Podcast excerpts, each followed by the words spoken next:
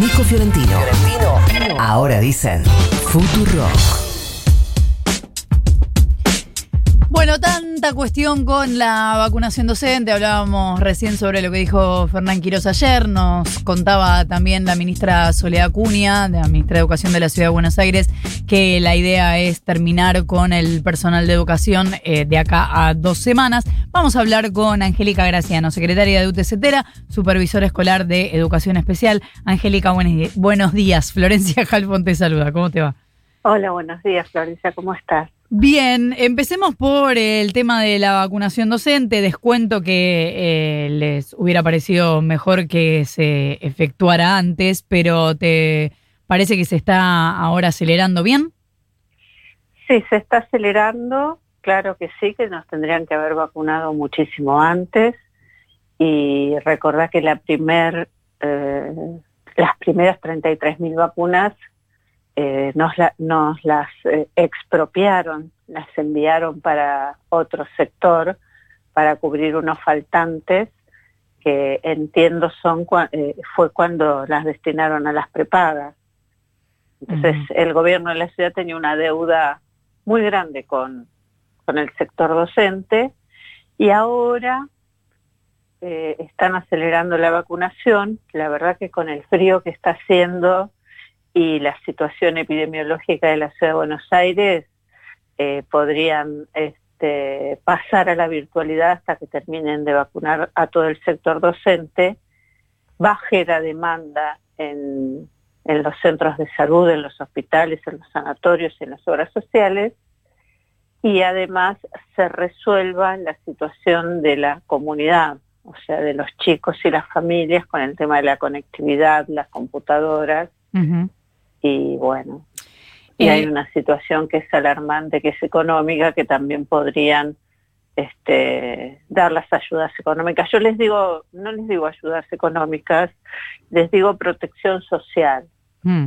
porque el, el cuidado de la salud es parte de la protección social y es la obligación de un Estado que en una situación tan trágica como es esta debería ya tener todas las alertas organizadas y la estructura para que nadie caiga de la, de la red, ¿no? Em, Angélica, ayer la ministra Acuña nos dijo que eh, lamentaba enormemente cada una de las muertes del personal de educación, pero que no creía que fuera justo asignárselo a la presencialidad, que las muertes de docentes no tenían directa relación con la presencialidad. ¿Cuál es tu punto de vista sobre esto?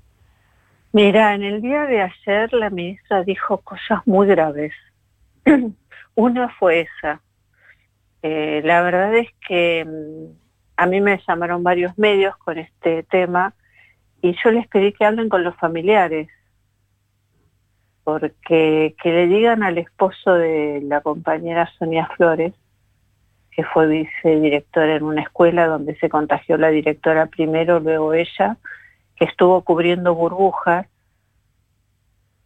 y que estuvo, se trasladó en diciembre de una escuela para la que tomaba colectivo para una escuela donde iba caminando y la única actividad que hacía era ir a trabajar porque el marido era de riesgo. Bueno, y así te podría contar la historia personal de cada uno, el compañero de CFP que viajaba en tren desde muy lejos y que hace poco le hicieron un homenaje, era un compañero que organizaba todo lo que era la actividad sociocomunitaria de la institución.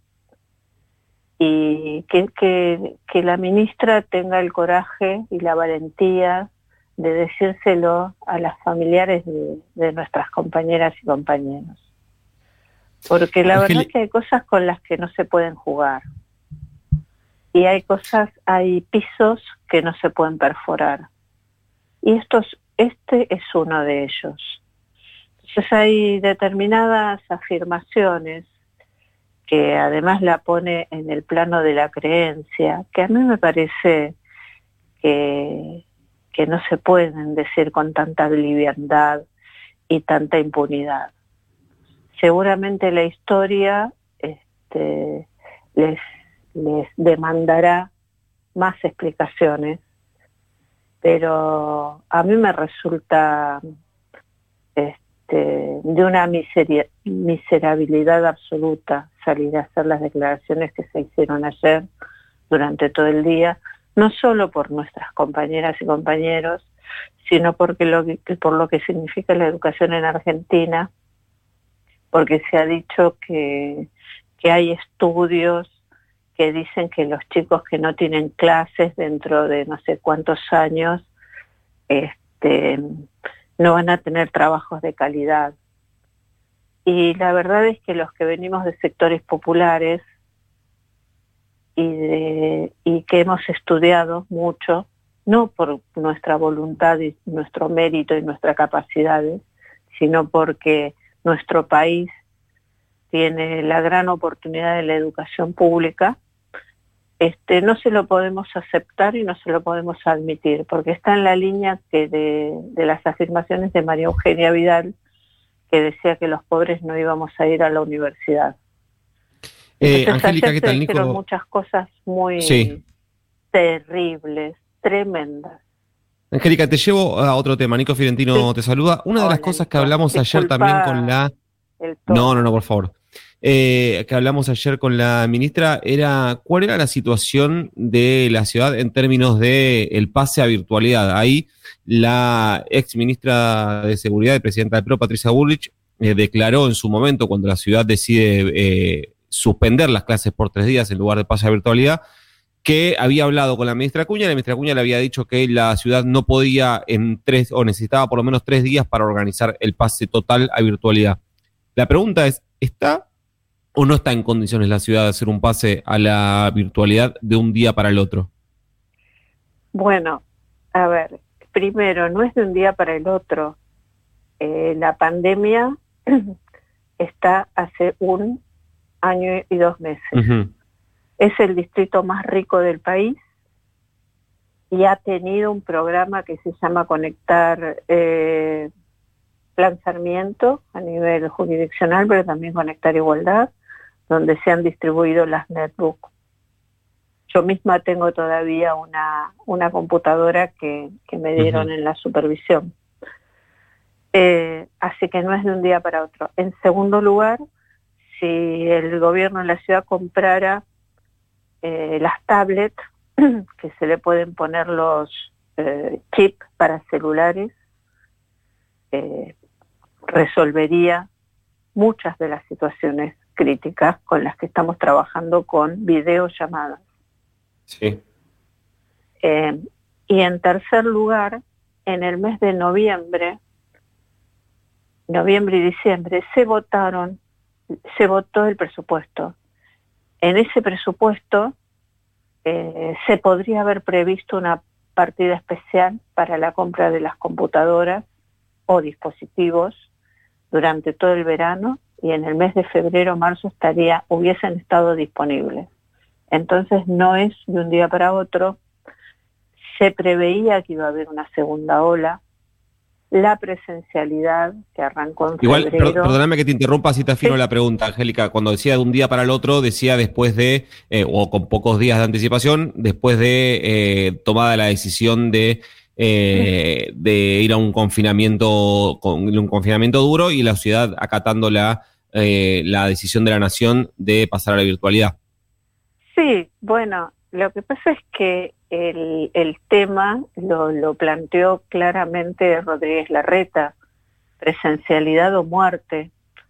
Cuando vos planteás las cosas en esos términos, eh, no hay margen para ningún tipo de planificación y para prever los recursos necesarios incluso para la presencialidad. Pero yo te, voy a decir una cosa, hoy en las escuelas está, hay una asistencia del 19%. No están yendo los estudiantes a las escuelas, ni de inicial, ni de primaria, ni de secundaria. No van a la escuela. Hay escuelas donde hace un frío. ayer me mandaron unos videos adentro del aula hay un viento que la maestra estaba con gorro de lana, bufanda, poncho, los chicos todos emponchados, este, tres chicos Me dice, mira, ayer tuve cuatro, hoy ya tengo tres porque el de ayer, uno de ayer se, de jardín, uno de ayer se resfrió. Estos tres que están acá, eh, totalmente emponchados, que no se pueden ni mover, mañana no van a venir porque se van a enfermar. Entonces, eh, no están jugando, como dice la canción, con cosas que no tienen remedio. Y la verdad es que están mirando más las encuestas y las expectativas electorales que la salud de la comunidad. Y por supuesto la garantía del derecho social a la educación, que hoy ha cobrado este otro sentido, otra dimensión, y que ha tomado múltiples formas. Es Angélica Graciano, secretaria de UTCTERA, supervisora escolar de educación especial. Muchísimas gracias, Angélica, como siempre, por habernos atendido. Muchísimas gracias a ustedes y quería a través de ustedes mandarle un, un abrazo a todas nuestras compañeras y compañeros que ayer recibieron los descuentos, les han descontado 30 mil pesos del salario y decirles que estamos eh, ya eh, entregando los bonos solidarios eh, porque estamos, hemos recibido colaboración de muchas organizaciones hermanas, sindicatos, y que vamos a intentar colaborar con todas las familias que estén atravesando por alguna situación crítica.